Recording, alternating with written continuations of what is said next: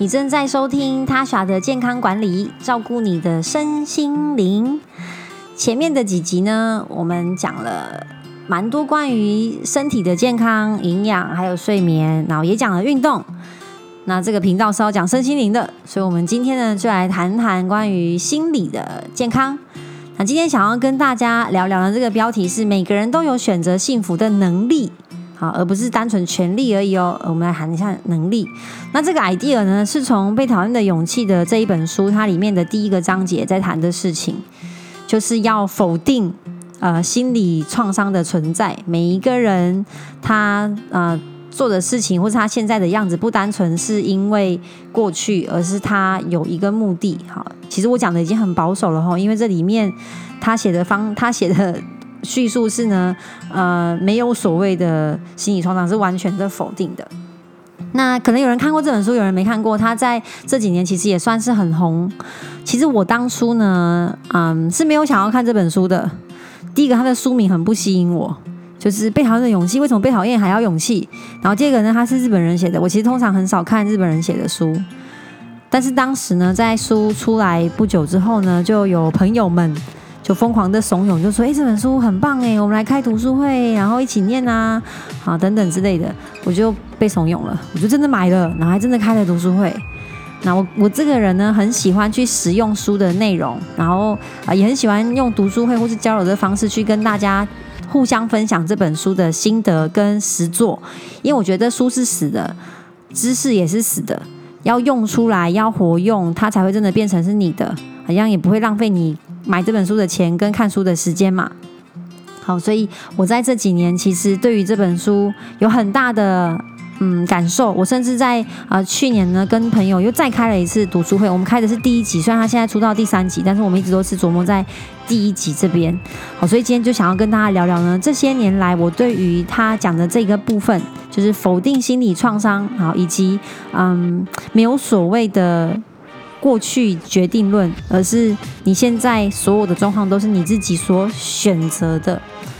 好，那这本书我先讲一下它的叙述的内容跟方式哈。它里面其实这本书讲的就是阿德勒心理学。好，但是好，大家不要转台哈。你对心理学没兴趣，觉得对哲学没兴趣，没关系。它这本书其实讲的是说，嗯，你的心理素质、你的价值观，还有你怎么面对你自己。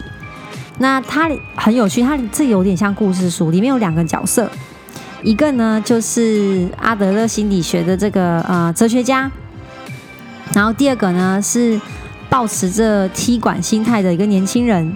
这个年轻人呢，他觉得自己一直都是活在不幸里面，就是得不到爸妈的爱啊，很多压力啊，然后也不会跟别人互动啊，对自己很自卑啊。他就看到说，哎，这个阿德勒心理学这个哲学家，他他。呃，宣导着说，宣扬着说，每一个人都能得到幸福，每一个人都能改变。他就觉得不行啊，我就改变不了我自己啊，我就是这么阴沉，我就是这么悲观，我无法开朗、活泼、阳光起来，我怎么可能可以改变？而且我怎么？没有得到幸福。如果你说每一个人都能幸福，那为什么我没有幸福？你这样子根本就是谬论。所以他就是抱持着这样子的想法去踢馆，觉得自己就是不行，自己就是很可怜，自己有很多不得已的原因，所以他没有办法得到幸福。好，其实以上这样听起来好像都好像都没有错，对不对？而且有一句话很很可爱，有一句话是这样说的，就是啊。如果你现在怎样怎样怎样的话，五年后的你会感谢现在的你。好，那那这句话听起来很激励哦。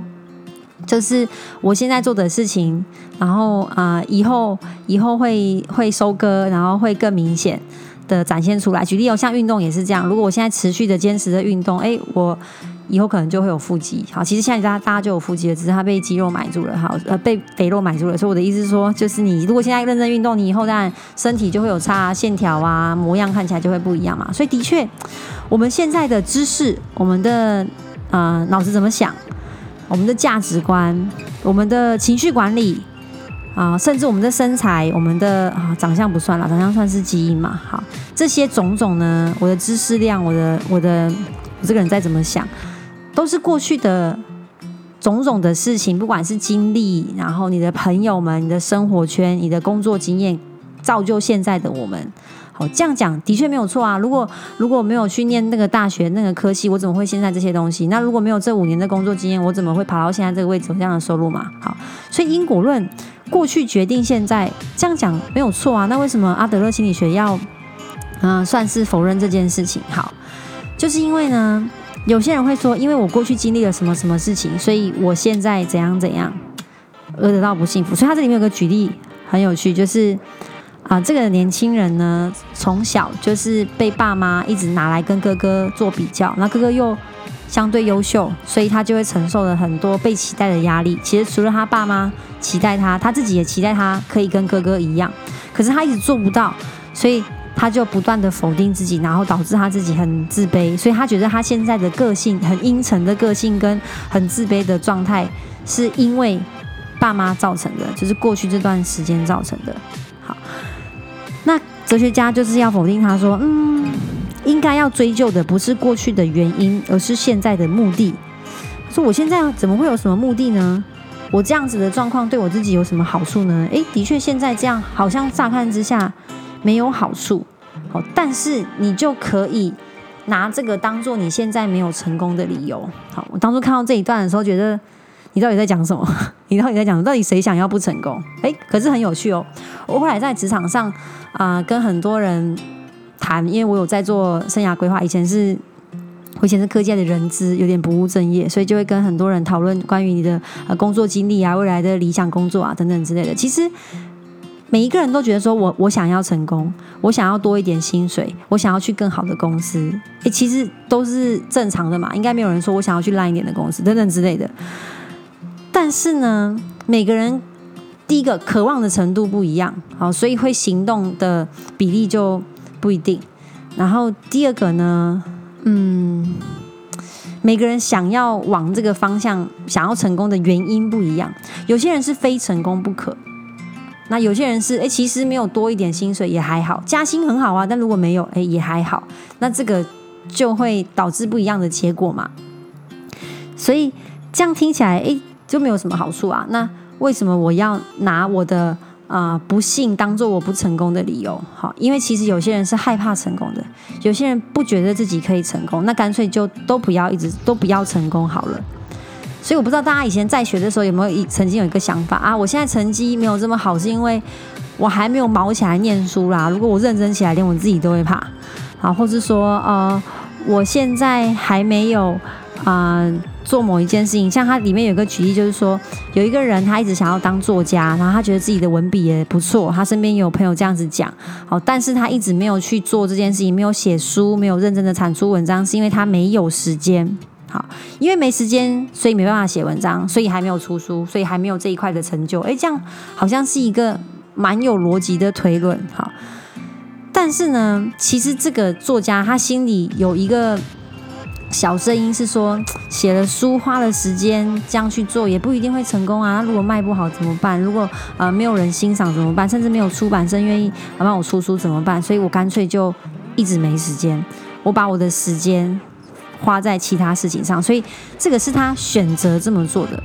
因此呢，我们每一个人其实都有完全自由的选择，除了我们的出生不能选之外，我们不能选择自己的爸妈。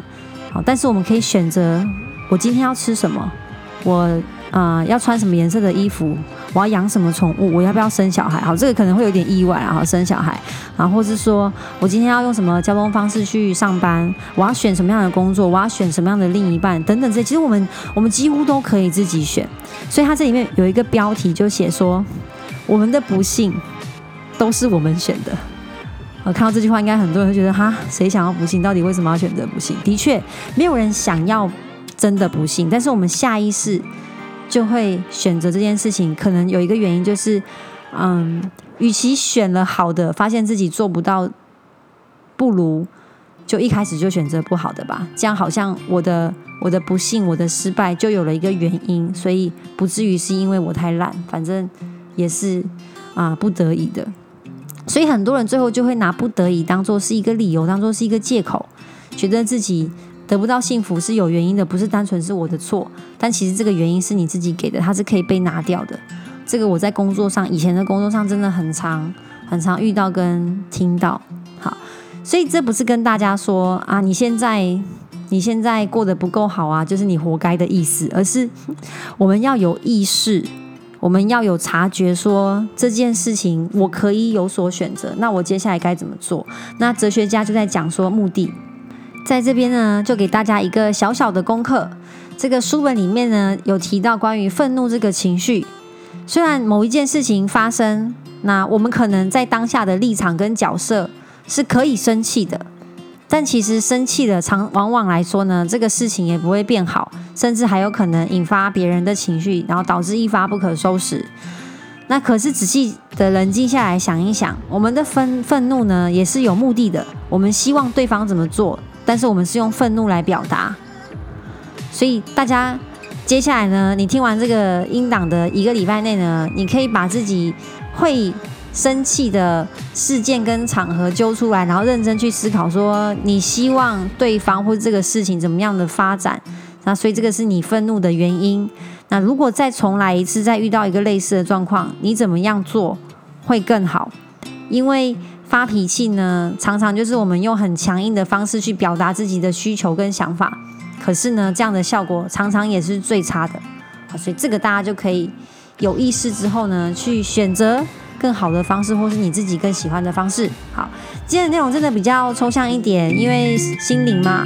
但是我真的很喜欢这本书。那不管你有看或是没有看，都可以就今天的内容给我一点回馈。你的回馈就是我的动力。我们下次见，谢谢，拜拜。